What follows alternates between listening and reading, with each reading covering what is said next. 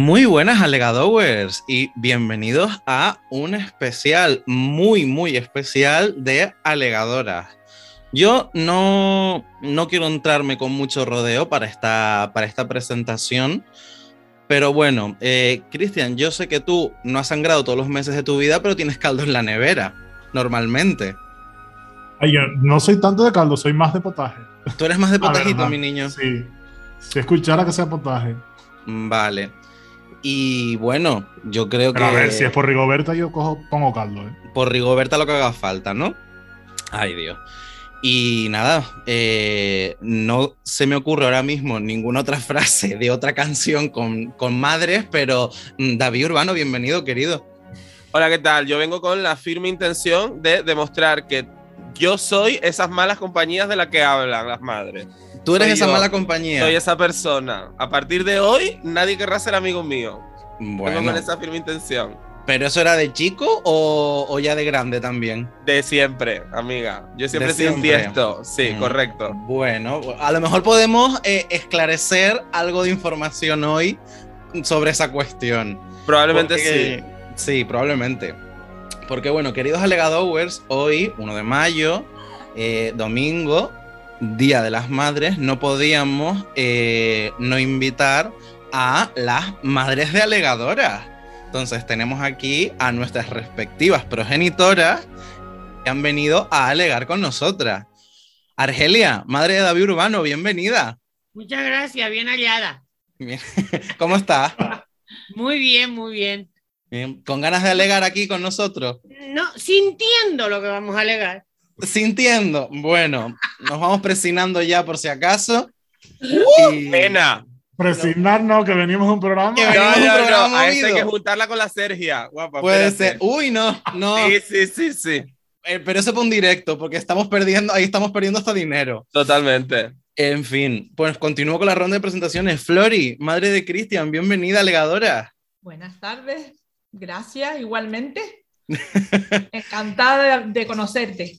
Y, pues y- igualmente, y nada, ¿cómo te encuentras? ¿Nerviosa? Eh, bueno, no, creo que estoy entre amigos. Entre no estoy, amigos. nunca- no estoy acostumbrada nunca a hablar, pero creo que estoy entre amigos, estoy a gusto. Nah, De hecho, Flori, es como- estás entre amigas, cariño. Ay, perdona. Muy bien. Que es mucho, mucho más cómodo. Es que lo, Esta decía por el perrito, ¿sabes? Claro. Pues nada, que están ahí muy bien acompañados con el perrito y la perrita. Entonces, todo bien, Cristian. La perrita eres tú, Cris. Exacto. Bueno, y aquí también está eh, Pili, mi madre. Bienvenida, mamá alegadora. Hola, ¿qué tal? Encantada de estar aquí con todos ustedes. Y, y nada, y vamos a ver qué sale de esto, porque yo no estoy muy acostumbrada a hablar ante los micrófonos. Estas cosas tan importantes, no, yo no estoy acostumbrada. Importantes nosotros, ¿de qué? Bueno, que no, que no estoy acostumbrada. Que no, muchachos, que estos somos tres mamarrachas, siendo el mamarracho en internet. ya Bueno, está. pues ya somos tres más. Pues estupendo. Eh, A ver, yo, te- yo tengo que decir para lo que traje a mi madre. Y es para que me defienda de que David deje de, de interrumpir todo el rato. Ah, Cada vez que me interrumpa decir mamá, eh, David, hoy me he traído refuerzos también. Eh, perdonen. Sí, han pero vamos perdi- a ver. Han perdido. O sea, Sí, porque- quiero decirte. No han Hace- empezado a jugar y ya han perdido. Tengo a Argelia aquí. O sea, Sí, sí, sí. este, o sea están ¿Qué hay que acabadas. yo he de decir que hace unos días estuve en casa de David, que fue su cumpleaños. Bueno, Pablo también, que fue el cumpleaños de David. Y estábamos ahí sentados. Digo, ya sé, ya sé dónde viene todo. Estaba la madre de David en el centro de la mesa contando cosas y nosotros todos mirando. Y no podíamos, éramos como en plan escuchando su historia porque era, era vamos, eh, un imán. Totalmente. De casta le viene al galgo, guapa. 100%. Tengo quien salir, desde luego. Sí, sí, sí. Pero vamos, que, que a, a Flori sí la he escuchado alguna vez, pero no la he visto, pero he tenido la suerte de estar con Argelia alguna que otra vez y es una maravilla escucharla. Ah, o sea, que soy alegadora. Eh, tú eres alegadora, mm, por Alegadora. supuesto que eres alegadora. Y Alegona.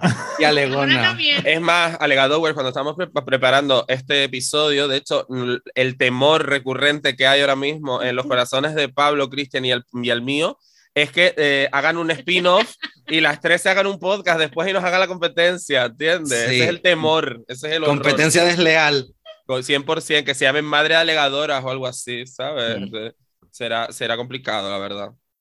Ay, Dios. Bueno, pues nada, chicos, chicas, si les parece, vamos a comenzar un poco, pues evidentemente, Alegadowers, como, como ustedes saben, hoy pues nos hemos traído a nuestras madres pues para hablar un poco de, de la maternidad, de las madres en general y de, y de cómo han vivido ellas también el, el ser hijas.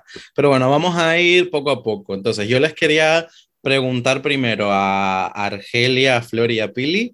Eh, dice, se me hace súper raro llamarte Pili, la verdad. Es- es- me- se me hace súper raro.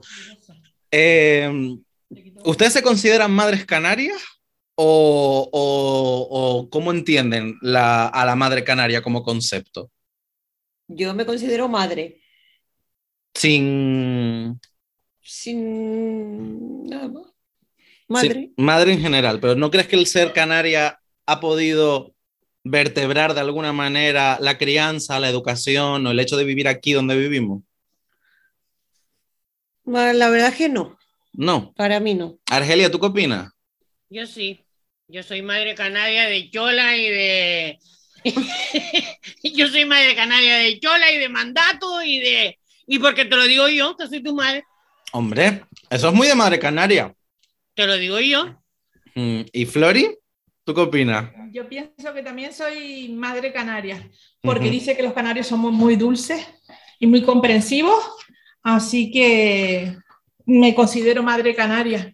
Y los, y los biberones de papaya que me mandaba. Ah, pues sí. No, no que va. Mira, fo, de verdad, no puedo leer una papaya. O sea, quiero decirte. Fo, o sea, no, no puedo con la papaya. O sea, y quiero que sea traumita. Mamá, ¿puede ser traumita infantil eso? Puede ser, puede ser. Puede ser que sea traumita infantil. Lo, lo estabas hinchando bien a papaya de chico, Argelia. Sí, y me decía, mm, digo, cómete la fruta. Y dice, yo no quiero puta más. Ah, Ya desde chico sabía que lo que no quería. muy bien. ¿Ves? Yo era activista, yo era activista viva ya desde pequeño. O Desde sea, en contra de la pequeña bien activista. Siempre en contra de la prostitución y la trata de blancas. O Muy sea, bien. súper mal El niño de chiquito ya sabía. Efectivamente. Sí, sí, sí, sí. Yo no quería puta absolutamente nunca, jamás. Mm. Bueno, chicos, ¿y ustedes se ven como representados en esa crianza de madre, de haber tenido madre canaria? A ver, absolutamente. O sea, quiero decirte, claro, porque al final, para empezar, yo creo que hay una diferencia, ¿no? Y, es- y vamos a meternos aquí un poco en, en harina. Yo creo Vale. en harina, no en gofio. Vamos a En. Gofio. Eh, creo que hay una diferencia como, como bastante importante, quizás, ¿no? No sé, nuestras alegadores que nos escuchan desde fuera de Canarias que nos cuenten. Pero creo que eh, si hay algo que define la crianza en Canarias es el matriarcado, de alguna forma, ¿no?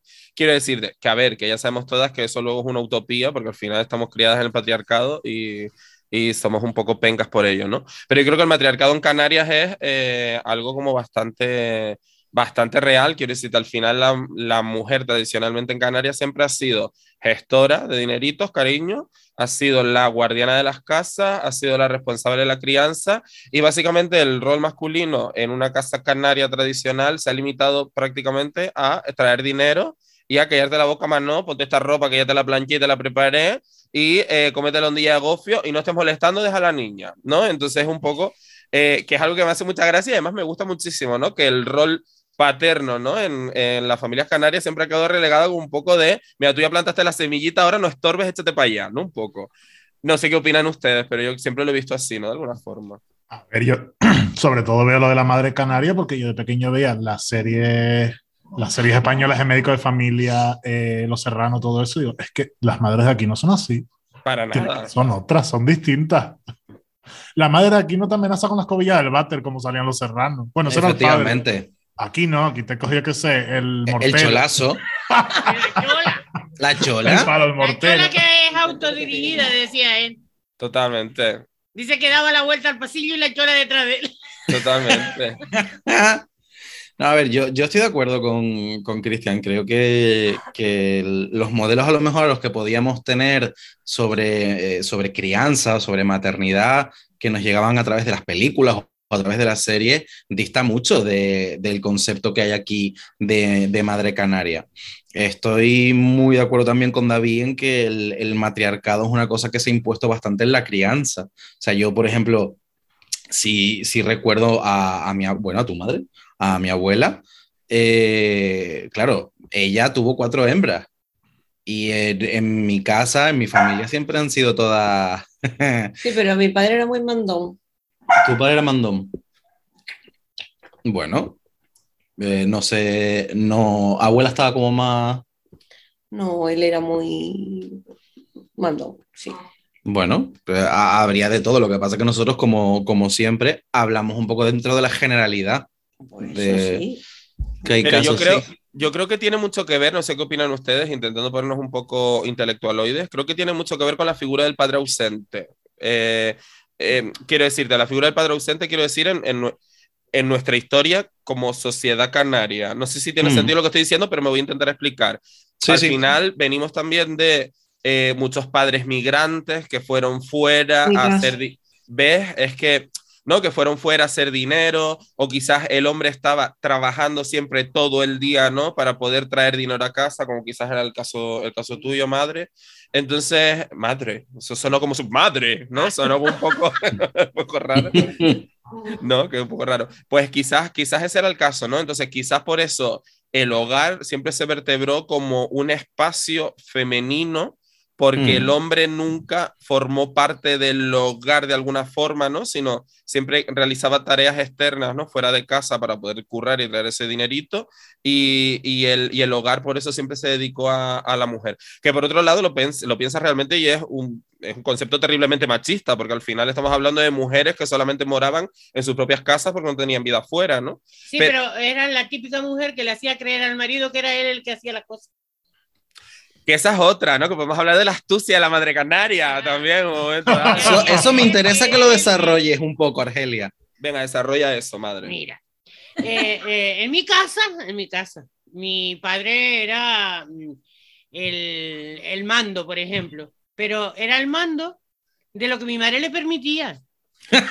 Claro, porque ella le hacía creer a él que era el que mandaba, pero las opiniones las daba ella y, le, y, y- lo, todo lo, lo hacía ella. O sea, eh, mm, dile a tu padre que si me das permiso para tal cosa, díselo a tu padre. Mi padre me dice que, que lo que tú quieras. Vale.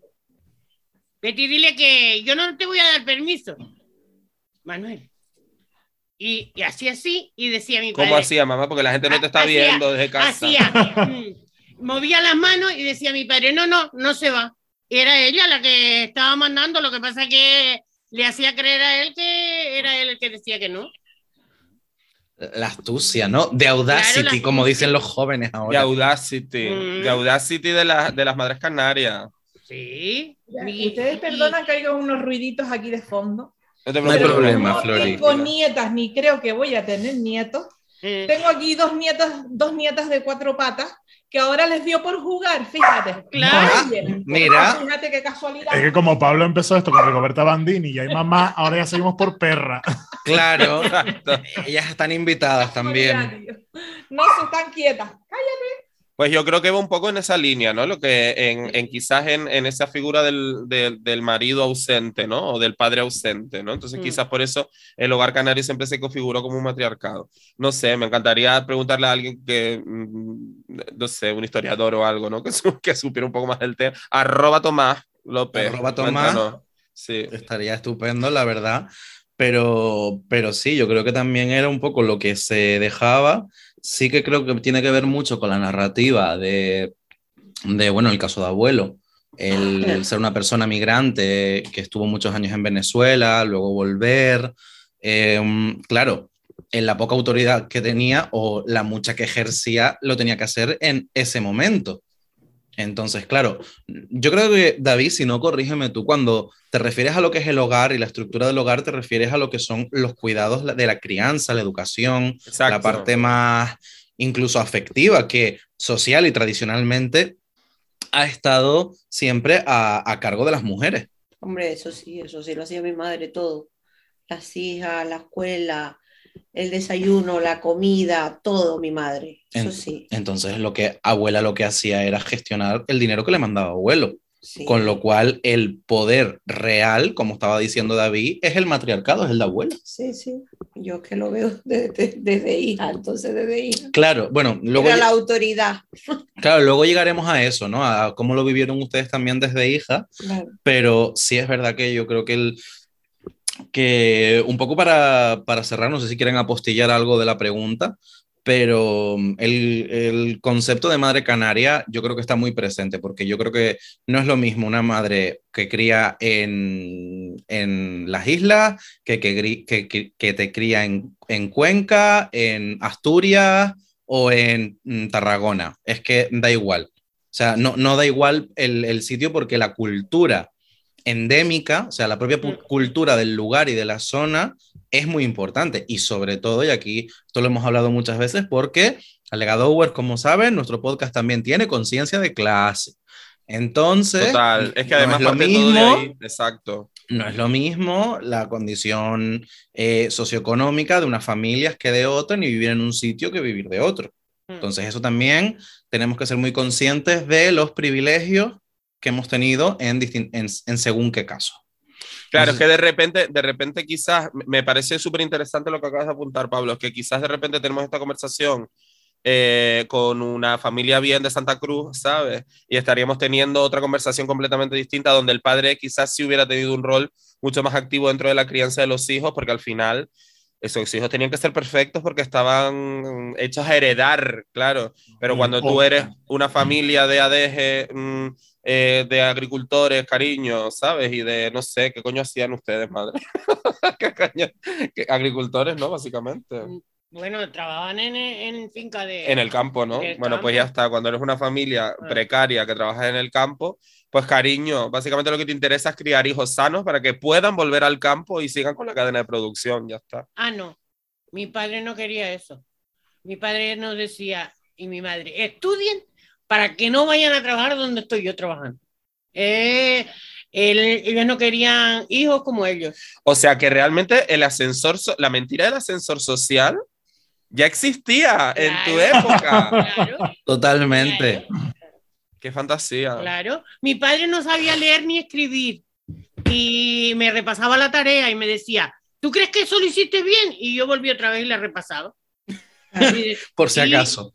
Claro, y decía, pero está bien, dice, bueno, pues si está bien, déjala así. Y con 11 años me enteré que mi padre no sabía leer, No. ¿sabes? Lo que pasa es que él decía, pues si está bien, déjalo así. Yo decía, porque la estaba bien la primera vez, pero claro, él lo que quería es que me asegurara, pero no era capaz de decirme, yo no sé leer, sino me decía, eso está bien, revísalo. Y yo Mm. volví a revisarlo. ¿ves? En, en tu caso, yo siempre he oído el discurso de abuelo y de abuela de mis hijas, yo lo que quiero es que, que Que estudie. Mm. Eso era el fin de mis padres, que yo, mi padre pues, emigrante, no pudo estudiar, se fue a Venezuela con 17 años, eh, allí se tuvo que buscar la vida, después vino, se casó, se volvió a ir, mi madre nunca fue, siempre venía, se quedaba mi madre embarazada y se volvía a ir, y así. él no perdía el tiempo, No, guapa. él no perdía el tiempo. Cuando Aparte venía, que, venía. como dice mi madre, Sí. nosotros dinero poco porque tu padre todo se lo gastaba en, vi- en viaje. Y todos los años iba y venía, iba y venía, iba y venía. Y ya te digo que, que mi ma- mis padres pues siempre eso, estudien, estudien, estudien. Porque claro, mi padre, por ejemplo, pues eso, estudiar, nada. Las cuatro reglas de saber firmar y poco más. Y mi madre, bueno, mi madre era un poquito más acomodada, aprendió corte y confesión, que era lo que se estudiaba en aquella época y sacó el título y bueno, y ella se dedicaba a dar clases de costura y tal, y un poquito mejor. Y ya nosotras, pues bueno, un poquito mejor porque estudien, estudien, estudien, estudien, y bueno, estudiamos las cuatro un poquito. Pero yo creo que es justo lo que hablamos en el episodio de Hemos sido engañados. ¿Se llamaba así el nuestro? Sí, sí, sí. El de Que sido era una de las cosas que nombramos. Sí. Que justo nosotros creo que coincidimos, que somos la generación que nos dijeron estudia, estudia, que vas a tener trabajo, y estudiamos y no teníamos trabajo, ¿no?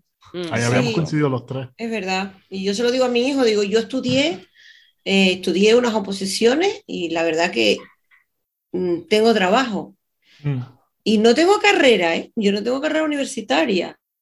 Simplemente, pues, me puse a prepararme las oposiciones. Y bueno, David sabrá perfectamente que trabaja en la administración. Y estuve unos cuantos años, me puse en una academia y tal, y, y la saqué. Y hace 35 años que trabajo en la administración. Y mi hijo, que tiene una carrera y dos másteres y no sé qué, pues está todavía de autónomo y buscando trabajo. Así que yo quizá he tenido más suerte que tú, Pablo, de momento. Bueno, sí, son, son momentos de la vida totalmente diferentes. Es Y que ese es el son- punto. Es que antes quizás como voluntad, Quiero decirte, pues al final como voluntad le echas ganas y tal y para adelante. Incluso hay mucha gente que hizo su propia carrera trabajando. Es decir, mi padre, por ejemplo, tampoco estudió nunca nada, hizo su carrera currando y es un señor que afortunadamente pudo, pudo llegar a su jubilación con una muy buena jubilación y estupendamente. Eh, bueno, nosotras nos veremos en Marinador, amigas, las tres, porque quiero decirte, futuro no veo Pero de mucho, ¿verdad? camareras con 75 años. De camarera, Totalmente. totalmente, ¿sabes? Es decir, no sé, o sea, un, un poco sí, llenándole la copita a Victoria Federica y a esta gente, que son los únicos que tendrán dinero en Y España. aguantándole el cuello, que ya pasa época, se le estará cayendo la cabeza. Seguro. Madre mía. Fuerte, fuerte, fuerte niña, fuerte. Ese co- el cogote que me falta a mí lo tiene Victoria Federica, así lo digo. ¿eh? Sí, Tienes de verdad. sí, madre pesada, mía. ¿eh? Van a empezar a poner los collares estos. Ah, los que sí, te van alargando el totalmente. cuello cada vez más. Exacto. Aguantar. La mujer jirafa. La mujer jirafa total. Horror de persona. No nos cae bien aquí Victoria Federica. Ay, La Dios. monarquía en general. La No. monarquía en general. Para reinas nosotras. Ya está. La, reina, la, la de, la de Drag Race. Exacto. Que yo iba a decir algo muy interesante acerca de lo que estaba contando Pili, que me gustaría, eh, me gustaría pararme un poco, y es en la figura también, porque yo no conozco ninguna, ninguna a mi alrededor, entonces me gustaría que nos contaras un poquito, porque también me parece que puede ser interesante que nos cuentes quizás esa parte, para, no solamente para mí, que estoy súper curioso, sino para los alegadores también, y es que eh, la figura de la mujer que espera. O sea, tu madre siempre esperó, según me estás contando, ¿no? Es decir, siempre esperó y su vida se consistió en esperar. Qué cosa más noble por un lado y trágica por otro, ¿no? Quizás. Yo lo veo, yo a veces lo pienso y digo, todos esos años que mi madre estaba aquí sola, vivía con sus padres, ella, eh, con nosotras, pequeñitas, y, y claro, y digo, mi madre no podía ir a fiestas ni nada, porque como, ay, como vayas a una fiesta, es que tu marido está en Venezuela y tú tienes que estar aquí en casa con tus padres, con tus hijos, no puedes salir de ahí tampoco porque, y no puedes ir a una boda y no puedes ir a, o sea, mm, fatal. Yo creo que eso fue una vida que fatal. Después, bueno, mi padre volvió, volvió cuando mi hermana la pequeña tenía un año, volvió en el año 69 y bueno, después ya, pues sí, hicieron una vida juntos y yo tenía siete años cuando mi padre volvió. Éramos cuatro hijas. Cuatro. Mm. Que yo creo que mi padre por eso también era como tan, mis hijas, mis hijas, ay, cuidado, que les pase algo, que les pase algo. Yo iba al instituto y decía, ay, que mi padre me está mirando, ay, que mi padre me está vigilando. No, yo no tenía esa libertad de como yo veía otras que se sentaban ahí en la plaza del instituto, se ponían a fumar y no sé qué. Yo no, yo, de- yo veía a mi padre por todos lados, lo veía por todos lados. Ay, no, que mi padre era como muy recto, ¿sabes? Muy, no sé si porque teníamos, éramos cuatro chicas y tenía una mentalidad de cuidarnos. Mm. o- Ah, espérate, Flori, Flori está ahí, Y Argelia-. No, porque pero que quiero, Ah. quiero escucharla, Flori. en el caso mío, eh, te puedo decir que, vamos, mm, me gustaba estudiar y no era mala estudiando, pero era una persona que yo creo que a mis dos hijos la, la ha pasado más o menos lo mismo, que no me ha gustado nunca que me tengan encerrada en un sitio, me obliguen a estar en un sitio, vaya. Y ya te digo que no era mala estudiando. A mí en realidad la que me hizo, el que me hizo una persona trabajadora y tal fue mi abuelo, porque dice, como dice aquí en Canarias, eh, mm, gallina agasaja pollo, gallo no. Pero en estas circunstancias fue al revés. ¿eh? Mi abuelo es el que nos atraía a todos y me hizo una persona formal, luchadora, trabajadora y, y nada. Y, y mi madre también fue, eran seis hermanas, ¿eh? peor todavía. Eran seis mira. hermanas, seis locas. Y, ¿Y ustedes cuatro que se enriscan de vez en cuando? pues agüita con seis. Mi herma- cuando nació mi hermano, que fue el primer macho de la familia, eh, mi abuelo cogió una rueda de fuego y fue a Candelaria, porque nació el 13 de agosto, fue a Candelaria y echó la rueda de fuego, ¿eh? porque ya era demasiadas mujeres aquellas. Pero mira, yo siempre me, me, encontraba tan bien con él y tan, tan agasajada, como se dice aquí en Canarias, que, que nada, me hice negociante con él y fue mi madre, pero yo he sido siempre más, más negociante que mi madre. Y en eso estaba. Y mis hijos, como él, ellos te habrá, Cristian te habrá contado, siempre sé que se ha criado detrás de, de, un mostrador, detrás de una pared, de una tienda, viendo vídeos vídeos de películas y tal, y al mismo tiempo, pues ahí le, le, revisaba la tarea y hacíamos de todo, así que ha sido también una lucha diaria, pero no me arrepiento de nada, la verdad, porque disfruté de ellos lo más que pude y los tuve conmigo, si hubiese estado trabajando en otro sitio, a lo mejor no hubiese disfrutado tanto de ellos, ¿no? Pero bueno, mmm, estoy contenta de haber hecho eso, ¿no? Qué Aunque bueno soy... es haber conocido a los abuelos, ¿verdad? ¿Eh?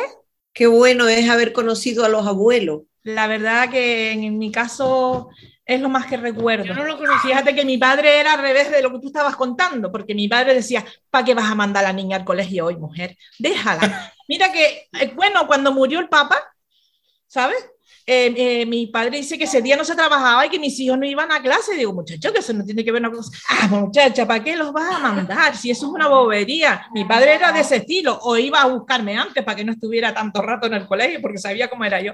Pero mi madre sí, mi madre era de la que decía, venga para el colegio, me agarraba las rejas allí de la ventana para no subirme en el micro, y ahí tenía que ir al colegio. Y te digo otra cosa, me levantaba a las cuatro y media de la mañana, a las cinco iba, ayudaba a mis padres porque tenía una tienda y eso llevaba un eso de, de, mercancía por fuera y yo montaba aquella mercancía, a las nueve menos algo estaba en el colegio, a las doce que salía salía corriendo, les ayudaba a recoger todo aquello, volvía al colegio, a las cinco salía, hacia, iba a comprar con mi madre las cosillas que hacían falta para el negocio y después por la noche me ponía a estudiar y a hacer las cosas, pero resulta que estudiar poco, ¿sabes? Sacaba hasta el pie por fuera de la cama y así amanecía con el pie por fuera de la cama, porque me dejaba dormir al instante. Hombre, con ese, Flori, con ese, con ese tute como para, ¿no? Quiero decir, sí, que es admirable. Yo ahora quería darle paso también, también a Argelia, porque también estaba ahí comentando mientras Pita, Pili y Flori estaban hablando de esto, eh, que también la quiero escuchar y que también soy consciente porque he tenido la suerte de escucharla, de, de los trasiegos y las horas y de los manejos que se tenía ella, ¿no, Argelia? Sí, mi niño. Yo mmm, tenía, tuve posibilidades de tener un mejor trabajo, pero no lo tuve porque preferí tener más horas libres para andar con mi hijo que, que un mejor trabajo. Entonces, salía de un trabajo y me metía en el otro, pero tenía las horas libres, ¿sabes? Mi hijo comía conmigo y ya volví a trabajar y esas cosas. Yo mm, te puedo decir que no tuve abuelo, no, pero tuve una madre fabulosa, una madre canaria canaria, esta que te hacía, que te hacía creer que, que el marido era quien mandaba y quien mandaba era ella. Una vez, sí, es así. Una vez, mm, yo no sé, yo, yo era una niña muy inquieta y, y algo hice y mi padre me zumbó. Y mi madre le, le dijo, deja a la niña. Y volvió y me zumbó. Y, y, y, yo no sé si en su casa era igual, pero en mi casa los calderos estaban colgados en una madera, todos. Y dice, deja a la niña, siéntate aquí. Y me senté allí. Y llega él y empezó como a, a querer volver a darme, ¿no? Levanta a mi madre por pasapuré, ¡blum! Y le larga a mi padre en la cabeza. Y yo pensé, ¿Eh? y es que ya se lo había dicho dos veces. Claro. Y en aquel momento de niña digo, ay, mi madre, ahora mi padre, que mi madre medía 1,50 y mi padre 1,92. Ah, y digo, ahora mi padre mata a mi madre. Mi padre dio media vuelta y se fue al momento. Dice, mira, em, se viró para mí y dice, mira, yo a ti te voy a matar. Pero entra mi padre y se venía arrancando la cabeza y dice, ¿te duele, Manuel? Dice, pues no, si me mandaste. Dice, pues a mi hija también que la parí yo. Así. Bien duele, ¿verdad? Así. Y mi, y yo, eh, mi madre es la típica mujer así. Y yo, más o menos. Más o menos. No, y después ya, le decíamos, no digas nada. Yo no. sí. Y después le decíamos, Tú no le dices nada a los niños, soy yo la que pone siempre las leyes, tú no le dices Claro. nada. pero No, mira, en mi caso fue, en mi caso fue muy difícil mm, hacer de, de madre, en mi caso, porque no sabía hasta qué punto podía ser de madre y de padre, porque yo crié a mi hijo sola, porque mi marido estaba en, criando a otros dos que tenía. Entonces, era muy difícil saber hasta dónde podía ser la madre dulce y hasta dónde podía ser la madre estricta. Era muy difícil. Pero yo creo que lo conseguí porque tengo un muchacho que da gusto. Hombre, Yo creo que sí. Yo Mm. estoy muy orgullosa de mi Ay, míralo a él que no le gusta que hablen de él. No le gusta. No, a ver, fue complicado. A ver, fue complicado. Luego está la segunda parte, ¿no? Quiero decirte que, claro, ya lo vivió así, yo lo viví de otra manera, ¿no? Para mí era un poco traumático también, quizás, ¿no? El... Claro, ella decía, Noah, eh, está... tú no puedes hablar hoy, mi amor. Cuando traigamos a las perras, entonces El sí, día del perro. el día del perro. El día del entonces, perro. Me Por traigo. No te, no te preocupes. Tengo para escoger. Total. Eh, que claro, que ella decía eso, ¿no? Tenía tiempo para comer conmigo, pero luego se iba a ir, ¿no? Y, y luego se iba y curraba en otro sitio. Claro, digerir eso cuando tienes 7, 8 años, ¿no? Es decir, es que mi madre no está nunca. Mm. Es que mi madre no va a verme a los carnavales del cole. Es que mi madre no está para que me lleve a no sé dóndito. Es que mi madre no Nunca está lo llevé al colegio. por ejemplo, es una Nunca. tontería, pero entonces al final es lo que es lo que lo que hemos hablado ella y yo ¿no? en, según, en algún momento y es eh, la, la vida es lo que te da, ¿no? Quiero decir, al final, pues por aquí tienes que transitar y por este camino transitas y se acabó, ¿no? Pero al final eso también genera una serie de, de problemáticas luego eh, como adulto, que así estoy loca del coño, básicamente. Entonces, eh, porque, porque claro, al final, eh, eh, Flori, cuando tú estabas hablando, ¿no? De decir, oye, pues yo me los llevaba a la tienda y los tenía allí conmigo y yo y mi madre aquí nos juntamos la cabecita. Jo, pues ojalá, ¿sabes? Haber tenido esa posibilidad nosotros, ¿sabes? Porque, porque, o sea, yo te felicito y me parece que tomaste la mejor decisión posible, ¿sabes? Porque al final yo no tenía la posibilidad de estar todo el rato que yo quería con mi, con mi madre, ¿entiendes? Mm. Entonces, eh, coño, para ti era complicado seguro levantarte tan temprano para ir a la tienda y tener los cuidados y no sé qué, y tenerlos por allí dando vueltas, que seguro que te rompían dos o tres figuras cada vez que iban. Pero joder, estaban Ah, contigo, Ah, ahora ¿sabes? nos cuentas de eso, Flori. Claro, pero estaban contigo, ¿sabes? Yo no tenía la Mira. posibilidad de ir allí a aguantarle el cubo a mi madre, ¿sabes?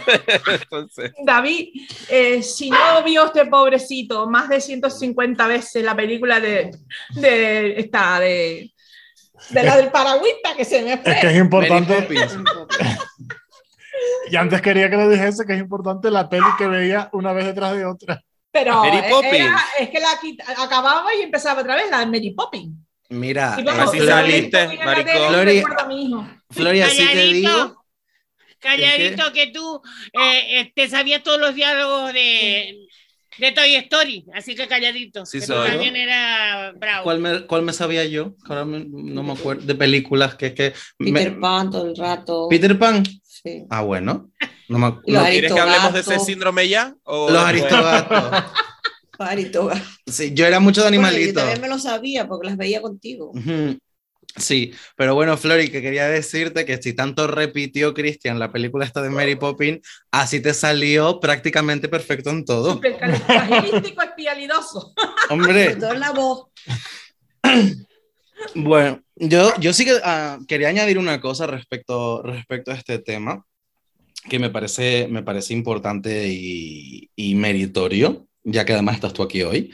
Eh, en mi caso, mi madre sí que tuvo, tuvo bastante apoyo por parte de la, de la familia eh, y de su pareja también, pero mi madre tuvo que ejercer también de madre y de padre. Mi madre tuvo que, te- mi madre tuvo que coger ese rol de ser madre y padre, un poco lo que decía Argelia ahora de hasta qué punto puedo ser más dulce y tengo que ser más rígida. Eh, entonces, claro, eso sí que es complejo mantener ese equilibrio, pero sí que yo creo, quiero reconocerle también el, el trabajo y el mérito que es eso y sobre todo también la posibilidad de pasar tiempo. Es que aquí tanto Flori como Argelia lo han dicho, eh, mi madre en este caso ahora no, pero lo digo yo, eh, ella ha tenido también opciones de de promocionar en el trabajo, de, Era ten- una carrera de tener- era gratis para mí de en momento. de tener más opciones, de seguir progresando y ella decidió, por una decisión suya, eh, quedarse en el puesto de trabajo que tiene por pasar más tiempo conmigo. Mm. Entonces, sí es verdad que esa narrativa de David, de, claro, por la mañana no nos vemos, es verdad, yo me quedaba en casa de mi abuela y me- mi abuela me llevaba al cole hasta que iba yo solo caminando. Eh, pero luego por, es verdad que siempre, o siempre, Por todas las tardes, mi madre estaba en casa. Te estaba recogiendo del O mi madre, me, mi madre me podía recoger, me podía llevar o estaba pendiente de alguna manera. O sea, es ese, ese tiempo que ella tomó la decisión de, de pasarlo y criarlo y criarme a mí, porque tuvo esa, ojo, eso siempre, siempre tengan claro alegado, pues que estamos hablando desde nuestra, nuestra historia personal y nuestra opinión y nuestra, nuestra propia vivencia, porque hay personas que a lo mejor no han tenido esa suerte. Mi madre ha eh, exactamente. Entonces, mi madre ha tenido, tuvo la suerte de poder decidir eso. Hay madres o familias que no tienen esa opción. Entonces, eso es muy importante. Yo creo que lo tengamos en cuenta y, y tampoco quitarle valor a eso, porque es, mm, sobre todo si lo llevamos a la actualidad, muchas personas priorizan ciertas partes económicas o, de- o laborales en vez de familiares. Y, y bueno, a mí también me parece bastante meritorio, la verdad. Es que mi carrera eres tú. Ya, carrera bueno. profesional. ¿Qué cosas, qué cosas me dice ella aquí Qué en lindo. directo? Sí, Qué porque hay lindo. un montón de compañeras mías, pues hay que de, allí pues está, yo trabajo en la universidad, entonces allí tengo las matrículas gratis y entonces podía haber hecho pues derecho, cosas que me matriculé y dejé, idiomas y, muchas compañeras mías pues lo terminaron y tal, pero ¿y de dónde están tus hijos? No, con la llave, abren la puerta con la llave y ellos están, no, yo preferí las tardes dedicarlas a mi hijo, ya que por la mañana tenía que trabajar, pues las tardes dedicarlas a mi hijo, a estar con él, a estar pendiente de sus tareas, de sus cosas. Y, y claro, ta- también yo me separé cuando él tenía tres años, también tuve que hacer de padre y de madre. Mm, exacto. Yo lo que, al- lo que quiero subrayar y que, y que quede claro es, eh, en general, eso no es solamente un mensaje para ustedes, chicas, que me parece súper bonito lo que, lo que están comentando, sino también para las, las alegadoras, y es que eh, va- valoren, o sea, valoren, valoren sus privilegios de alguna forma, ¿no? Quiero decirte, porque yo, la pobre que tengo aquí al lado, nunca tuvo esa posibilidad. Y mira que nos hubiera encantado. Y Sí. nunca tuvimos la posibilidad de hacerlo, porque al final la precariedad, cariño, se, se imponía. Entonces era como, eh, al, al final es que era casi una cuestión de, y puede parecer muy dramático, pero es la pura realidad de supervivencia. Es decir, o mi hijo come o paso tiempo con él y prefiero que coma. Así salí, así que ayudito y todo, como salí, eh, una cosa linda de ver. Ah, ¿no? bastante. Entonces, eh, tragué, tragué bastante mal. No he dejado de tragar desde entonces. Claro. Esto es así. Entonces, eh, lo que decimos siempre, ¿no? En el podcast de revisen sus privilegios, pues revisen sus privilegios aquí también, porque al final mi madre y yo no podemos contar esta historia, que nos hubiera encantado, pero no podemos hacerlo. Entonces, eh, te valoro muchísimo, Pili, que hayas tomado esa decisión en su momento, igual que a ti, Flori, que prefieres llevarte a tus hijos a la tienda aunque te eh, rayen con Mary Poppins, ¿sabes? Que tenerlos igual en casa allí tirados, ¿sabes? Porque nosotros no tuvimos elección, era lo que había y se acabó. Que por otro lado, cariño, también te digo que eh, vivan las actividades extraescolares y la banda y teatro y folclore y lo más grande, quiero decirte. No estaba aburrido. Yo aburrido no, No. estaba, también te lo digo. Pero, pero claro, esa, esa era la realidad. Esa era la Pero realidad. nosotros no pudimos disfrutar de eso, ¿eh? Eso eran ustedes. Claro, ese es el Ah. privilegio que tenemos que revisarnos Ustedes. nosotros también, claro. Nosotros era trabajar, trabajar aunque fuéramos pequeñas, ni, ni, ni vamos, ni gimnasia, ni esto. Bueno, digo, en muchos casos, ¿no? Habrá Sí, otros sí, sí. que Claro. sí pudieron, ¿no? Mira, Pero ¿sabes lo que yo digo siempre? Que yo no, en la época en que yo, David era pequeño y, y lo estaba criando, no tenía tiempo ni para estar depresiva porque no tenía tiempo. Y como no tenía tiempo, no me ponía depresiva. Las cosas como son. Las personas que se ponen depresivas son las que tenemos tiempo ahora. Mm. Pero en aquel momento no había espacio para ponerte depresiva porque no tenía tiempo ni para nada. No, no. Sí, eso. De hecho, además, eso lo estuvimos hablando el otro día en el cumpleaños de David y Argelia, que lo hablamos en, en Claro. persona, que estaba Cristian también. Y, Y es cierto que muchas veces estás tan ocupado o estás buscando un objetivo o lo que decía David hace un momento, la mera supervivencia, Claro. no, no priorizas... eh, No te puedes ocupar de mental. ti mismo. vamos. Efectivamente, priorizas otra cosa. Entonces es totalmente lógico que al final, y además yo lo digo con conocimiento de causa, eh, la depresión es una enfermedad y bueno, sí, los estados depresivos y los trastornos de depresión son enfermedades para gente que se lo puede permitir. Claro. Eh, yo bajo esa nota, que lo acaba de decir Cristian además y me parece interesante y lo quiero comentar, eh, sobre lo que acaba de decir de ocuparse de, de, de, de sí uno misma, mismo. ¿no? Exacto. Yo también quiero elevar y me voy a poner un poco crítico aquí por un momento, y es que, eh, qué mierda, ¿no? Que, porque es una mierda, ¿no? Que ninguna de estas tres mujeres tuvieran capacidad de elección. O sea, acerca de si querían cuidar o no querían cuidar, porque se dio por defecto, que tenían que cuidar y punto, ¿no? Quiero decir.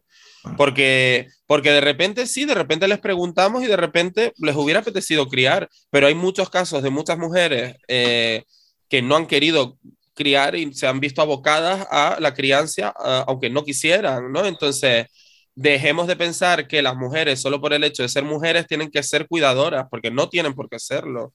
Entonces, Ah, no. Yo mm, te tuve con, con real conocimiento de lo que me iba a pasar. Cuidado. O sea, Sí. yo te parí sabiendo exactamente lo que iba a sucederme después. Con todo conocimiento. Yo no te parí para tener un hijo para el día de mañana. Yo te parí para saber lo que era ser madre, que era lo que quería ser yo. claro, pero ese, ese es tu caso con tu responsabilidad. Con mi responsabilidad. Pero es que hay muchas personas que de repente no quieren tenerla y se ven abocadas a ello porque, porque bueno, en mi caso no. porque, porque de repente la parte masculina de la que estamos hablando no se implica tanto como, que, como quisieran, por ejemplo. Y al final tener un hijo suele ser cosa de dos o de un descuido. O sea, Claro, Sí. o porque no tuvieron elección, no tuvieron esa opción de decir es que no quiero tenerlo. Las fueron forzadas por temas familiares, por incluso por temas espirituales en los que no vamos a volver a entrar, No. pero ¿No eh, podcast? Hay otros motivos, Ay, ¿eh? bueno, ya me decir, Bueno, he visto un trocito. ya me contará. Pero es verdad que lo que dice David es cierto, que ustedes a lo mejor sí tuvieron esa capacidad de elección de decir yo quiero ser madre y quiero tener a, quiero tener a mis hijos. Pero es que hubo, hubo muchas y por desgracia sigue habiendo que no tienen esa opción, que no se les da opción por una idea, por una creencia, por lo que sea. Y, o por, como decía David también, que me parece importante subrayarlo, esa imposición por la parte masculina, que eso no debe ser así. No sé, Cristian, ¿tú cómo, cómo lo ves? Si te digo la verdad, estaba entreteniendo a la perra ahora mismo, ¿eh? Mari, que yo es que quiero escucharte, que estamos aquí cogiendo el micro todo el rato. Yo para mí, ¿Sabes la... Antes, eh, cuando te casabas, ahora ya no, pero antes, cuando te casabas y si al mes y pico no estabas embarazada, es que ya no, no, no podías Ya no tener podía. niños. Y resulta que yo lo que quería era disfrutar de la vida un par de años, ¿no? Pero resulta que hay cosas que salen mal, un, cosas un par que se rompen, que no se rompen, aunque no estén caducadas, y ahí está Cristian. Claro. Claro. ¿Qué vamos a hacer? Me acabo de enterar de que soy una rotura. ¡Vamos! ¿Cómo? Bueno, amiga, ¿cómo te sientes? ¿Cómo te Amiga, sientes, ¿cómo- amiga ¿Cómo te Cristian? sientes después de haber Rota, rotísima. rota? No, no me arrepiento en ningún momento. Bueno, mejor he de decir que- he disfrutado tanto. Es decir, de decir que si ahora es el momento, ahora es el momento de soltar algún otro bombazo, las otras dos madres que faltan. O sea, quiero decir, A si hay algo, si hay algo que decir, dígalo ahora, que estamos en un espacio seguro y podremos aguantarlo. No, no, no, no, yo no tengo nada que decir. Yo te hice con todo conocimiento un 25 de julio. Ella lo sabe, ella No, sabe cuándo fue. Yo lo sé cuándo fue porque yo no dormía con tu padre toda la noche. Ah, Ah, claro. Ah, Guapa. Ella lo tiene calculado. yo sabía cuándo te había hecho, ajá. Mira, yo para mí, yo creo que para mí, un ejemplo de mujer canaria, sufridora, que yo creo que no quería tener tantos hijos y los tuvo que tener, fue mi abuela paterna. Ah, vale, sí. Mi abuela paterna, Abuela María, sí. sí, tuvo, el la madre de mi padre tuvo 11 hijos Ay, Dios. y yo creo que ella fue, ella, yo digo, ella no quería tener tantos hijos, fue porque como que pariendo y pariendo y pariendo y venga y... No había información de que Pero claro, no había No había otra televisión. opción. Había tele tampoco. Pero es que 11 hijos, para criar 11 hijos, en el año, yo qué sé, 40. 40 que tiene abuelo. O sea, que Mi, nació mi abuelo. abu- mi padre nació en el año 40 y ya tenía 5, mi abuela. Y después otros 5. Mi padre es el del medio. Sí, es verdad. Y digo, 11 hijos con necesidades, con miserias y con tal que mujer quiere. No sé. Y además, aquí por meternos en el contexto, esto no fue en Santa Cruz, esto fue en el Amparo, en En Ico. Ico. en Ico. O sea, en un pueblo que para llegar. Claro, amiga, es que yo tengo ascendien- ascendientes del Drago. Bueno, yo soy de Ella Ico. tiene sangre draga. Y yo tengo, ah, pa- para la tercera temporada, me voy Correcto. Yo soy de Drag, pero draga. mi padre es del Amparo. Claro. Y allí en aquella época, vamos. Necesidad, necesidad, necesidad. Y Mm. 11 hijos. Sí. Eso es para hacérselo Pero pensar. en aquella época no era, mm, ay, vuelves a estar embarazada. Sí, porque Dios lo quiso. No el marido, sino Dios. Dios, claro. sí. Mira, señora, Dios no viene a echarle el polvo. Sí, señora, No. fue tu Claro. marido. Pero es que tú le decía, pero ¿y por qué tuvo tantos hijos? Y dice, ay, mi niña, Dios lo quiso, Dios lo quiso. No, tu marido y tú. Ah, claro. Yo Es creo que que más el marido que ella, en este caso de mi abuela. Sí, Pues Pues- tristemente seguro. Seguro. Tristemente seguro. seguro. Vamos. Mira, yo estoy en decir que venían del bar y allí te pillo, aquí te mato y punto. Efe- Efectivamente. Y, y cuando no llegaban y les decían que no, dice, ¿para quién lo quiere? Sí, les decían eso. De- Sí, sí, esa- encima y humillada. encima humillada. Sí. Bueno. Bueno, pues que- después de esta nota de positividad acerca de la de Claro. Canarias en los años 50, eh, vamos a pasar, pasamos un poquito de brilli, brilli, fantasía, porque claro, ustedes creyeron que tendrían un lindo niño y tuvieron un gran maricón, amiga, en su vida. Correcto. Correcto. ¿Qué- ¿Cómo fue ese momento? O sea, vamos a ver, ¿cómo fue? Primero, alegadoras, creo que deberíamos responder nosotras ese momento de eh, vamos a salir del armario viva, ¿vale? Mm. Quiero decir, primero, aunque ya lo hemos contado, pero creo que tendríamos que contarlo otra vez para luego hacer juxtaposición con nuestras madres, ¿vale? Argelia está meada. Porque es una hija de la gran puta, ¿eh? ¿sabes? Por eso está meada. Vale. Entonces, claro, yo creí que fingía súper bien, ¿vale? O sea, Claro, David, claro. yo creí que yo fingía súper bien y aquello, ella no salió a esperar nunca que yo de repente saliera del armario, entonces yo esperaba un momento de escena, porque claro, esa es otra, ¿no? Quiero decirte, mis referentes vitales en cuanto a crianza han sido las novelas de la 1. Yo quería Topacio, cariño, quería Cristal, eh, y yo todas- Rosalinda siempre. y Rosalinda. Rosalinda y lo más grande. Entonces yo esperaba ese momento dramático máximo de decir, de sentarme y decirle, mamá, he besado a un chico y creo que soy gay, ¿no? Y que mi madre dijera, no, ¿cómo puede ser esto a mí? Madre mía, esto es terrorífico, mm, eh, me estás, eh, me estás dando una puñalada terrible. Bueno, cuéntalo cómo lo viviste tu madre. Como siempre, era la hora del mediodía que veníamos a comer juntos. Y yo comía junto con él. De hecho, pero- era fin de semana, madre. Pues sí. Pero siempre tenía prisa. Y esto era un fin de semana. Y se sienta. Y me dice, mamá, tengo que decirte una cosa. Digo, sí, mi niño. Yo preparando el terreno, ¿sabes? Claro. Sí, mi niño. Sí. Dice, digo, pues dime. Dice, mamá, a mí me gustan los hombres y a mí también. Dice, dice, no, mamá, yo te quiero decir que yo y no sabía cómo decírmelo. Dice, digo, que dice que yo soy gay y digo, cómete la sopa, David. Que se te enfría. cómete la sopa que se te enfría. Y, y nada más, y yo seguí comiendo y dice que, Claro, y, y el momento fue, luego quien se mosqueó fui yo, Claro. ¿sabes? Y le dije, ¿y ya está? Dice, ¿y qué más quieres? Digo, no sé. él, cre- él creería que yo me, me asustara, me enfadara, me parecía extraño, pero es que me pidió la casa del Ken con cuatro años, ¿qué quiere? No, hombre, para mueblarla. Yo sabía lo que tenía en mi casa. Claro, ese- es que entonces ahí fue la gran revelación que yo llegué a mi prima Alicia, que también nos escucha, un besito a Alicia, y le dije, tía, es que mi madre me dijo esto y lo otro y no sé qué, dijo, David, eh, vamos a ver, cariño, pediste la casa de los Kenes con cuatro años. Es decir, ya todos sabíamos que eras maricón menos tú. O sea, era una cosa de eso, ya se te veía venir. Y yo ahí me ultrajé. O sea, yo ahí, yo me sentí ultrajada diciendo, ¿cómo? Que yo no había fingido bien todos estos años. No estoy entendiendo. No Claro. soy tan buena actriz. Yo era Melilla Strip en mi cabeza. ¿sabes? Totalmente.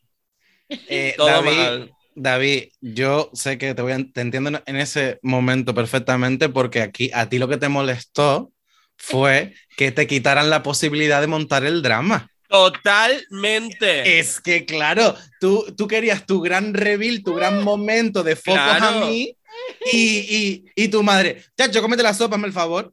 Yo Y- esperaba, yo esperaba, y además yo ya traía el discurso en plan de, mamá, pero esto no cambia nada, siempre seré tu hijo, ¿sabes? Yo lo traía como todo esquematizado, ¿sabes? Y y ella, no tuviste opción. ah, cómete la sopa y yo, "Eh, ¿la arrastro? ¿Dónde o está sea- ese- David, ¿dónde está ese Emi perdido? Eh, por favor, o sea, la gente deseando por una salida del armario en paz y yo lo que quería era un buen drama, cariño, y nunca se me dio. O sea, me parece fatal. En fin, nunca puede llover a gusto de todos, cariño, esto es así. Esto es así. Bueno, No, eso en cuanto sí. a nosotras, amiga. Le das ver, yo-. Venga. Yo lo he contado otras veces, pero tampoco lo he hablado nunca con ella de si fue así, pero creo que una vez me dejé el móvil y me llamaron y salía el nombre de mi ex y ponía novia al lado. Y la casualidad que ese día, mi madre me dijo, Cristian, tenemos que hablar un momento. Y me lo preguntó y dije, sí, sí. Y ella era un poco, ya hubiese podido jugar la carta de la bisexualidad, que es lo como siempre se juega. Digo, mira, ya que llegué hasta aquí, ya es hora de salir para afuera. Y ahora que cuente ella su versión. Bueno, no, venía hace mucho tiempo muy raro, muy raro. No era su personalidad que tenía con nosotros, con su padre, conmigo. Y yo sabía que algo le estaba pasando, ¿no? Y es verdad, sí, señor. Sonó el teléfono y decía, eh, pues, Manolo. Pepito Fulanito. Grillo, Pepito Grillo. Y yo dije, Gracias. Mónica. Digo, mira tú lo que tenía. Y pensé, digo, fíjate tú lo que tenía mi hijo. Vaya, deja que suba para arriba, le voy a quitar ese sufrimiento que tiene mi hijo. Y so- estaba bañándose en el sótano en el que estábamos en Abades, subió para arriba y digo, Cristian, ¿tú tienes, este- tú tienes el problema que te gusta un chico o lo que sea, por eso estás tú así tan raro y, y triste. Dice, pues sí, mamá, digo, ese es el problema que tú tenías. Yo pensé que tú tenías otro tipo de problema más grave o algo, pero será ese, si tú te lo tomas así porque como tú me has hablado de, una, de un familiar mío que tengo yo mm, y, y me has hablado de ella como, mm, como, como que no te gustaba, digo, no, no es que me gustara, sino es que me daba pena de que nadie la comprendiera y, ¿sabes? Y ves tú ese cacho de mujer y tal, disimulando y con novios y con tal, cuando ella no llevaba, no era para llevar esa vida. Entonces yo lo que le decía es qué pena, qué pena más grande que esa chica tenga que estar así, ¿no? Y es lo que yo le intenté explicar a él. Pero claro, cuando vi que era ese problema, lo primero que hice fue llamar a mi marido, a su padre, y decirle, mira, resulta que tu hijo, el problema que tiene tu hijo es que le gusta al chico. No hay ningún otro tipo de problema, ni es droga, ni es que se haya metido en ningún follón, ni es nada, sino eso, simplemente No, eso. Y marido, follón "Ay, no. menos mal. Follón no, pollón. Ah, eso también. Lo, lo va a decir, amor. lo va a decir. Claro.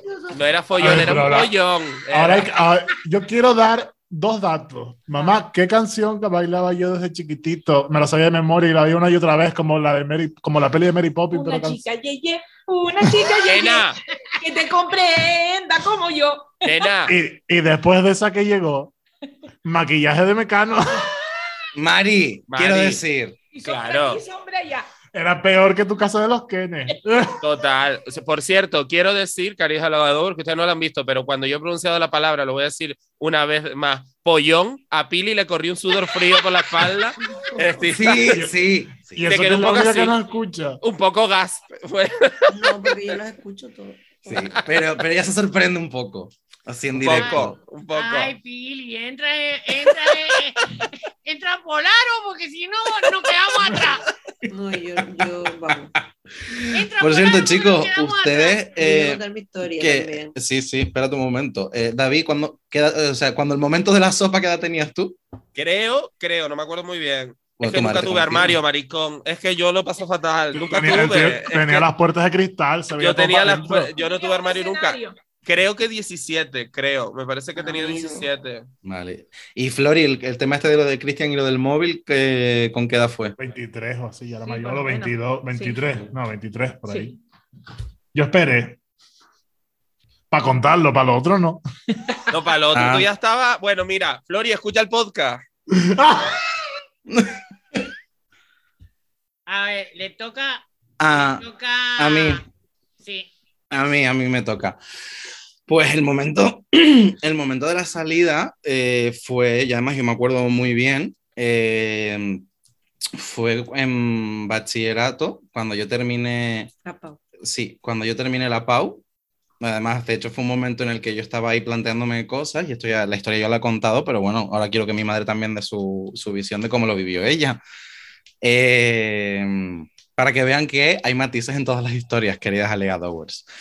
Eh, luego, yo dije, bueno, yo terminé la PAU, ahora iba a empezar la carrera eh, y dije, mira, se acabó el colegio, se acabó la formación esta, vas a empezar otro ciclo, vamos a aceptar otras cosas.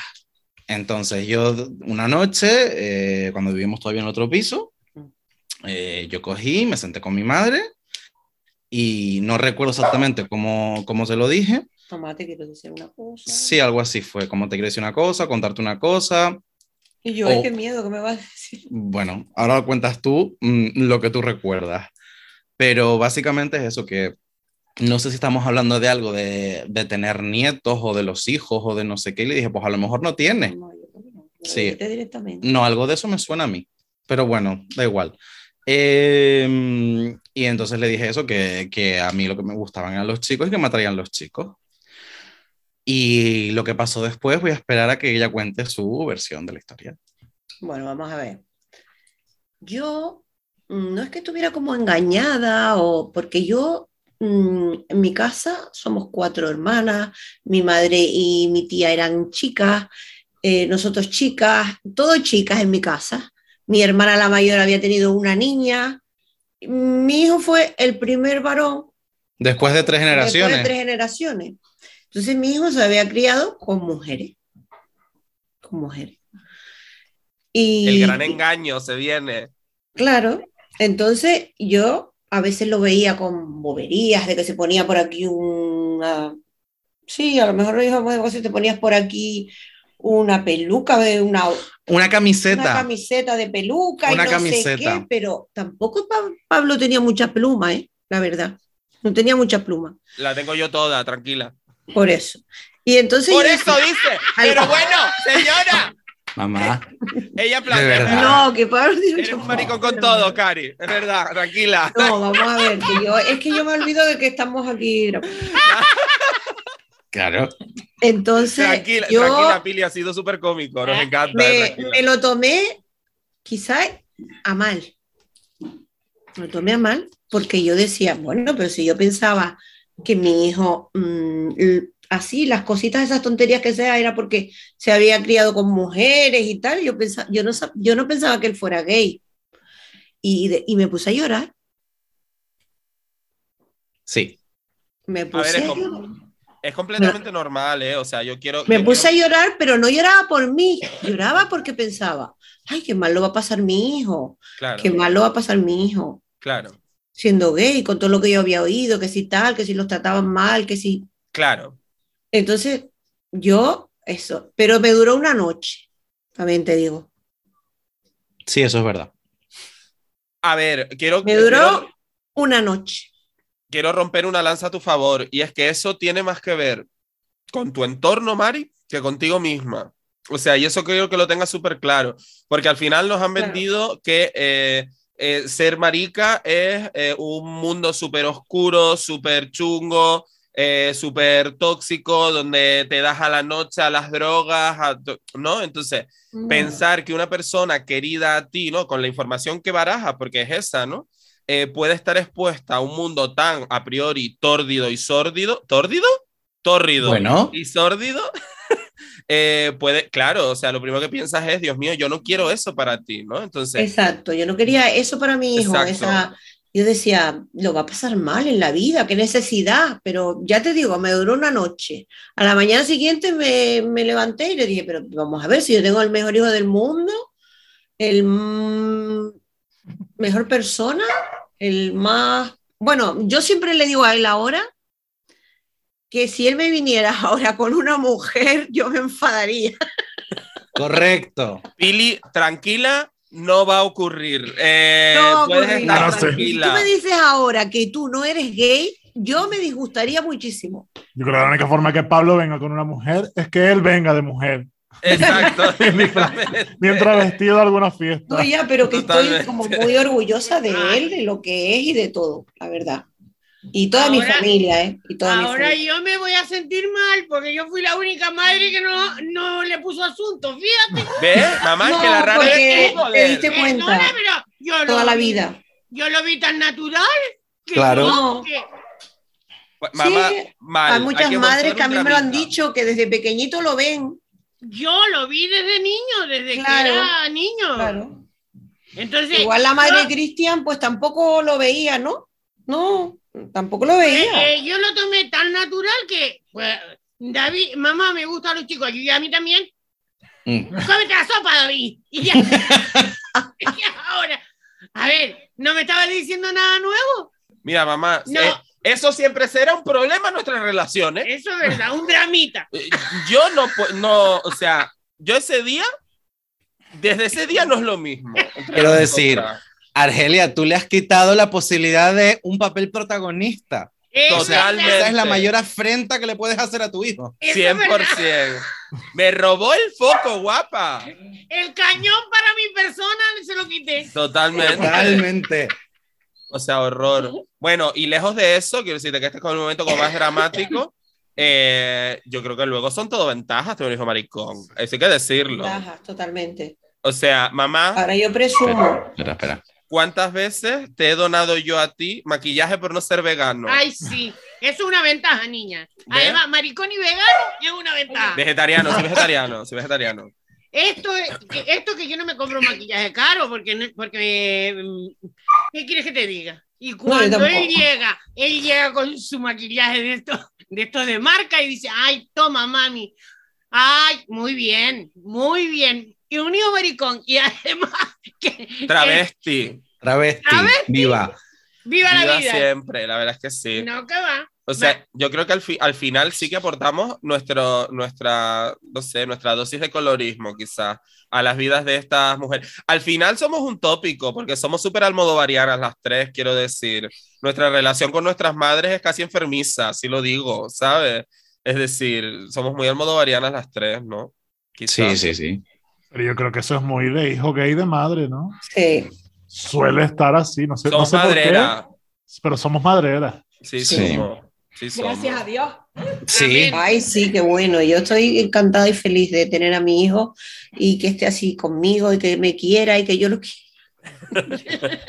Señora, ¿usted quién es? Yo es que voy, Pili, yo voy, es que la mi madre, mi, mi hijo me dice, pero mamá, que- que- claro, sí, hablan encima. Espera. ¿Qué dijiste, David, que no me enteré? Que, me- que, que incluso lo quiere más todavía cuando le frega la losa, que eso ya es como Totalmente. escándalo, escándalo. Chicas, yo no sé, yo no sé si a ustedes les habrá pasado, pero la mayoría de las veces que me voy a comprar algo, me gusta que mi hijo esté conmigo, porque tiene un gusto especial. Bueno, nos parecemos mucho y a la hora de yo comprarle algo, siempre, gracias a Dios, doy con él eso.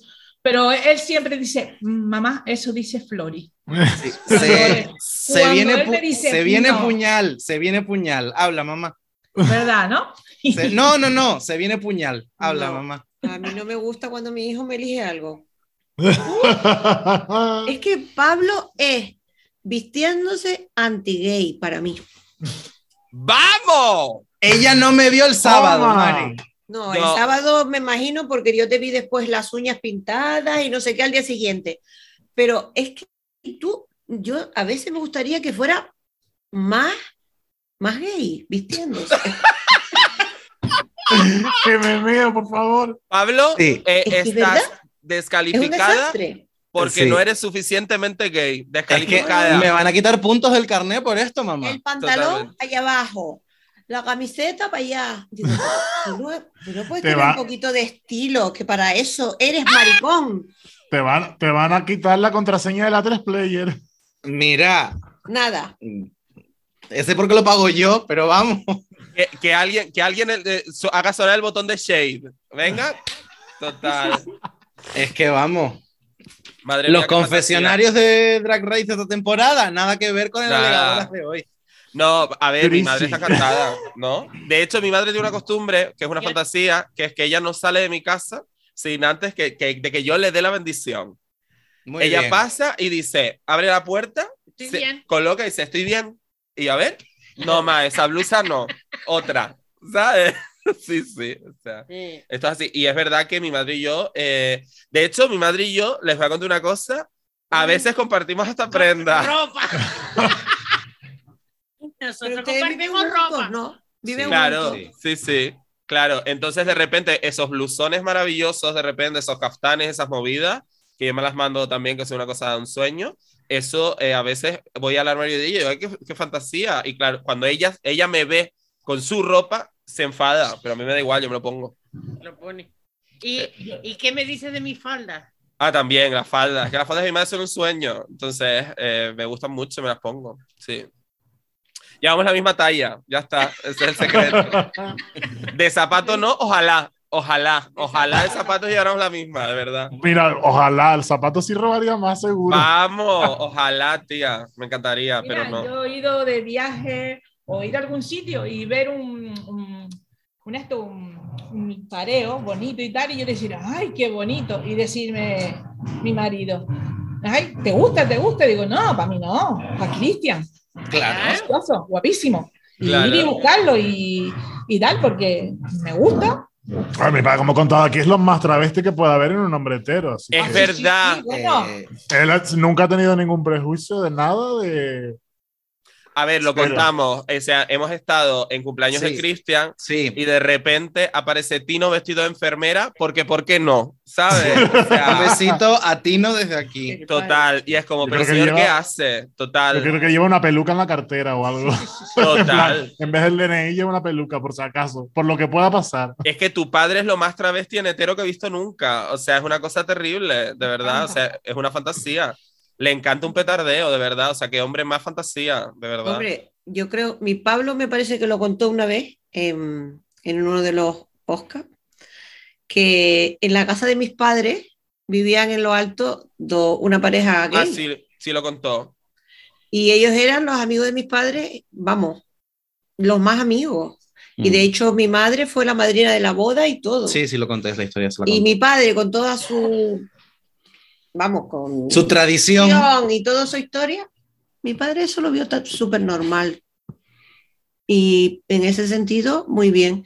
Y cuando se enteró de lo de Pablo, pues también. No, a ver, eso yo se lo he contado a los De la chicos. diabetes. Sí, cuando Es que se enteró de eso. de lo de Hombre, cuando se Pablo. enteró de que Pablo era gay, Sí, sí, no, pero lo de Pablo, ¿no? Es como muy 2003, ¿no? De, ay, el telefilm.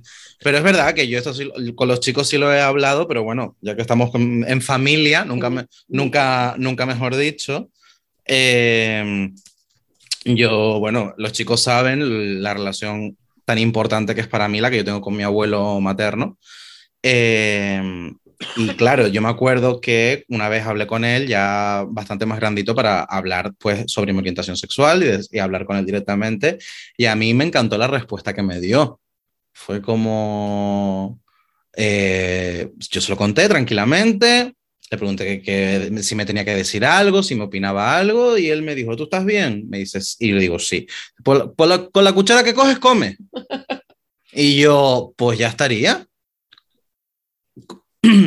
Mis padres Así se que- llevan en esa misma línea, mis padres se llevan 14 años, cosas de gente mayor, ¿vale? Entonces, Ujú. eh, mi madre es más joven, 14 años, se le nota. Mi madre tiene 34 y mi padre tiene 48 Claro. y yo tengo 19. Ujú. Eh, y entonces... eh, Cotizado. eh, no sé si, creo que no lo he contado nunca, pero Ojalá. bueno, creo que, eh, creo que he dado algunas Ojalá. píldoras por ahí. Eh, yo retomé mi relación con mi padre cuando ya tenía 19 años, ¿vale? Entonces yo, yo ya estaba hecha y derecha, yo hacía, yo decía, perdona, yo ya a mí, a mí no había quien me soplara, guapa, ya con 19, ¿no? Eh, entonces, cuando mi padre empezó a reconectar conmigo, yo le puse las cartas sobre la mesa como muy rápido, ¿no? Y le dije, eh, no, mira, es que me gustaría verte, no sé cuánto. Y digo, me parece todo estupendo, pero mira, que sepas que tienes un hijo maricón. Si tienes algún tipo de problema al respecto, eh, vete bajándote del barco ya, cariño, porque yo, desde luego, no voy a contestarte a ti ni a nadie, que a mí me ha costado muchísimo ser la persona que soy. y, mi ma- y mi padre me dijo, "Ah, yo quiero conocerte a ti, no con quién te acuestas. Y dije, ah, pues, pues entonces sí. entonces sí, no podemos me- A hablar. mí no me interesa con quién se acuesten mis hijos. Exacto, Mm. eso fue exactamente lo que dijo. A mí no me interesa con quién se acuestan mis hijos. Así que al final, esto sumado a la abuela de Alicia, ¿vale? Cuando la abuela de Alicia, que es, es mi tía, ¿vale?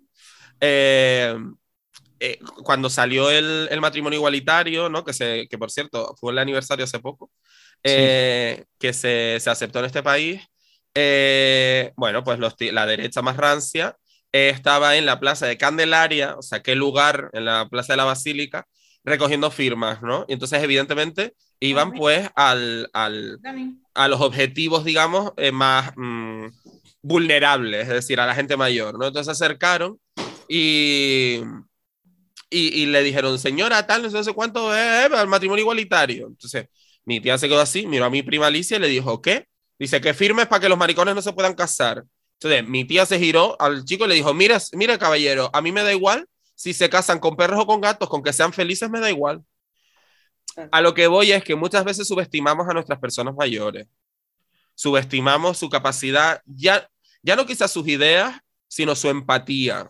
Y la subestimamos mucho. Entonces, que una persona quizás esté eh, criada o, o haya crecido en, en, un, en un entorno más tradicional, no impide que se puedan poner en nuestro lugar y que nos respeten, ¿no? Independientemente de nuestra condición sexual o de género. Entonces, es un, es un aprendizaje que hay que tener ahí. No olvidarnos que nuestros mayores, desde luego, no son tontos para empezar. Y en segundo lugar, que se pueden poner en nuestro lugar. Y al final, igual que la visibilidad en la tele y todo hace, hace que te acostumbres, si tienes a alguien, bueno, que te acostumbre, ¿me entienden? Sí, si sí. tienes a alguien en tu familia, al final eh, te puedes olvidar de tus prejuicios y es una persona que has querido siempre y dices, coño, no lo voy a dejar de querer por eso, aunque tú antes tuvieses unas ideas contrarias, Exacto. Sí. ¿no? Cristian Sí, parece sí, que sí, está en la barca vikinga, ustedes no lo están viendo, pero porque yo creo que está agarrando un perro que está enrabietado y parece que Estoy está, jugando con él. Ah, y Para que parece no que está en la barca vikinga. O sea, Hasta ahora están siempre echados ahí, pero hoy no. hoy no, hoy no les Se despertaron cuando nos conectamos, literal. Ellas dijeron, me voy a perder yo el show, perdona. No, No, no. No, es así. Bueno, ¿qué más, amigas? Yo creo que lo hemos, ¿no? Lo hemos ya básicamente englobado todo. Les voy a contar una anécdota. Claro, Flori, por Dios. Hace 36 años que estoy casada. 36 no, mentira. 34, 35, No, cumplí, 35. sí. 26. Pues hace 31 que mi marido me está aconsejando a ver si le presto el traje de novia para irse a los carnavales o ponérselo en navales. Préstaselo, mujer. Al final se lo daré porque ¿para qué lo quiero? ¿Para qué lo que préstaselo, mujer? Se lo voy a regalar. me Yo, tiene la ¿Te años. sirve? Flori para Reyes, regálaselo para Reyes. Se lo voy a poner en una cajita de bombones de esas así, bien arregladito, toma. Que sí.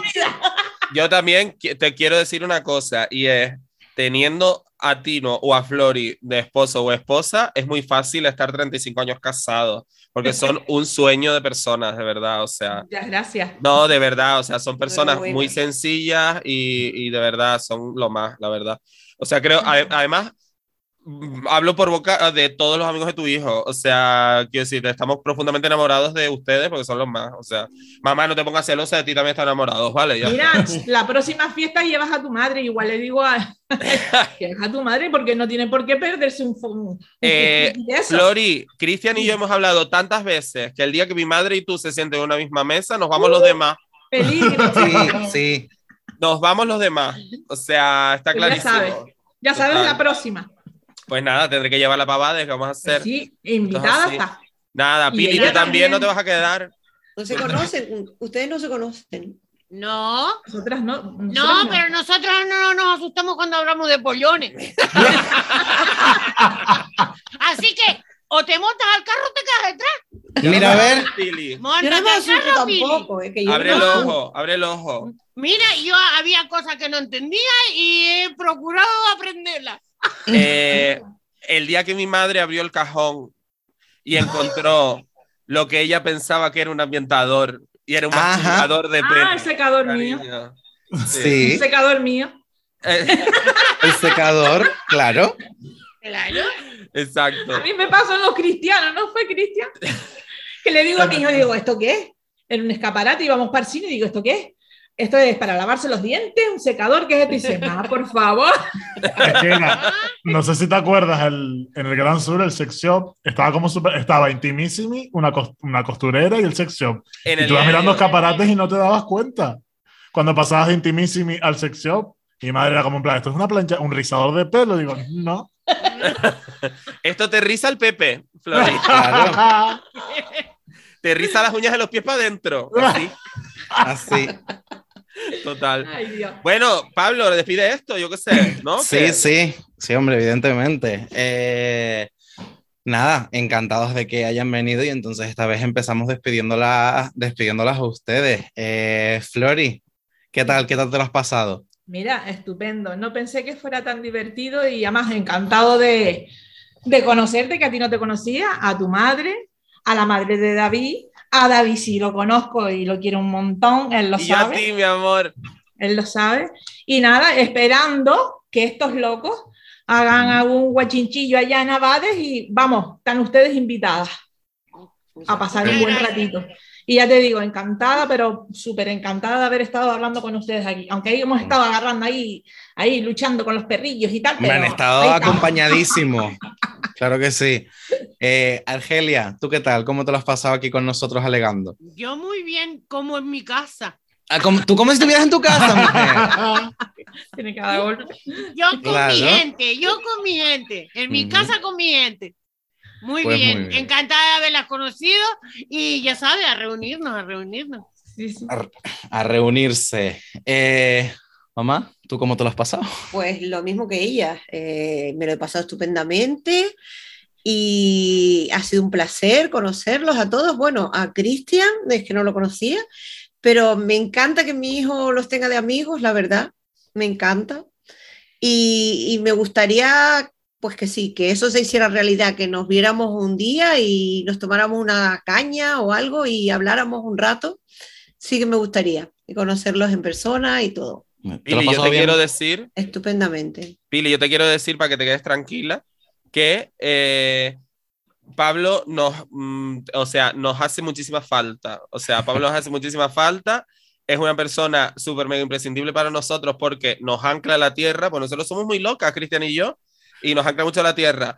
Pero para Pablo, Cristian y yo también somos imprescindibles porque lo levantamos un fijo de vez en cuando, que ya está muy en Sí. tierra normalmente. Eh, O sea Bueno. que, Pues sí. o sea que hay una simbiosis aquí muy bonita, o sea que lo sepas. eso yo lo sé. Y Pues está sí. muy bien cuidado el niño, tranquila. Que eso lo cuidamos mucho. Yo lo sé, yo lo sé.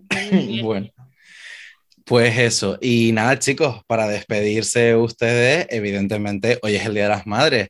Despídanse diciéndole algo a la madre. Cristian, ¿qué le quieres decir a tu madre? Yo a mi madre que la quiero muchísimo, porque siempre ha sido eh, una madre y una amiga, como yo digo siempre, yo empecé a salir de fiesta y salir con mis padres de fiesta. Pero que literal, que a lo mejor me decían amigos de salir, y yo decía, sí, sí, sí. Y después mi madre decía, ay, pues vamos a ir a cenar un guachinche, después salimos al M30, que era un bar, al que no lo conozco, un bar que está en la autopista del norte, que te Sí. ponían los temazos de verano, de, de Bisbal y todo eso. Y yo le decía a mis amigos, ay, mira, que al final no voy a salir porque tengo que ir con mis padres a no sé qué sitio. Mentira, me iba con ellos de guachinche después de fiesta, que era mucho más divertido. Hombre, Así que con unos padres así, porque a los dos los quiero un montón, pues, ¿qué le voy a decir? que los pues quiero. muy, pues muy bien. Precioso. David, ¿qué le dices a tu madre en su día? Pues, ¿qué le voy a decir? Que, pues, pues que es verdad que eh, no lo hemos tenido fácil, Mari. No, No lo hemos tenido fácil, pero lo hemos no. superado. Pero hemos sido siempre unas luchonas, eso sí, Eso es verdad. siempre. Eh, y que ya está, yo qué sé. A mí, ¿sabes qué pasa? Que a mi madre no le gusta, yo soy más niña, ¿sabes? Que mi madre, entonces mi madre se pone un poco eh, de aquella manera, entonces no, voy a- no la voy a avergonzar, que es su día. El mejor regalo que le puedo hacer es no avergonzarla. Pero que te quiero mucho y, y ya está. Y que si de algo me siento profundamente orgulloso es de eso, de que al final siempre hemos estado las dos contra el mundo y Mari, y hasta que el Señor te lleve, porque yo, a mí me va a llevar primero. Ay, no, yo no quiero pasar por ahí, mi vida. Yo quiero que me lleve a mí primero. Pues es- Mira, yo, yo creo, David, que le has hecho a tu madre el mejor regalo que le podrías hacer, que es cerrar la boca. Es que me, me parece que es un detallazo, amiga. dejarla hablar. que- Sí. Sí, no, pero precioso. ¿Y yo qué te digo a ti? pues nada, que evidentemente que también te quiero muchísimo, que eh, eres una persona que, es- que eres imprescindible Yo lo sé. en mi vida y que soy muchas de las cosas que soy a día de hoy gracias, o sea, a pesar de y gracias a ti. Entonces eso para mí es muy importante ver las dos partes y, y que has hecho lo mejor que has podido con lo que has tenido y, y que estoy muy orgulloso también de ti. Y yo, Y yo estoy muy orgullosa de mis niños, de mis niños todos. De todo, sí, de todo, de efectivamente. todo.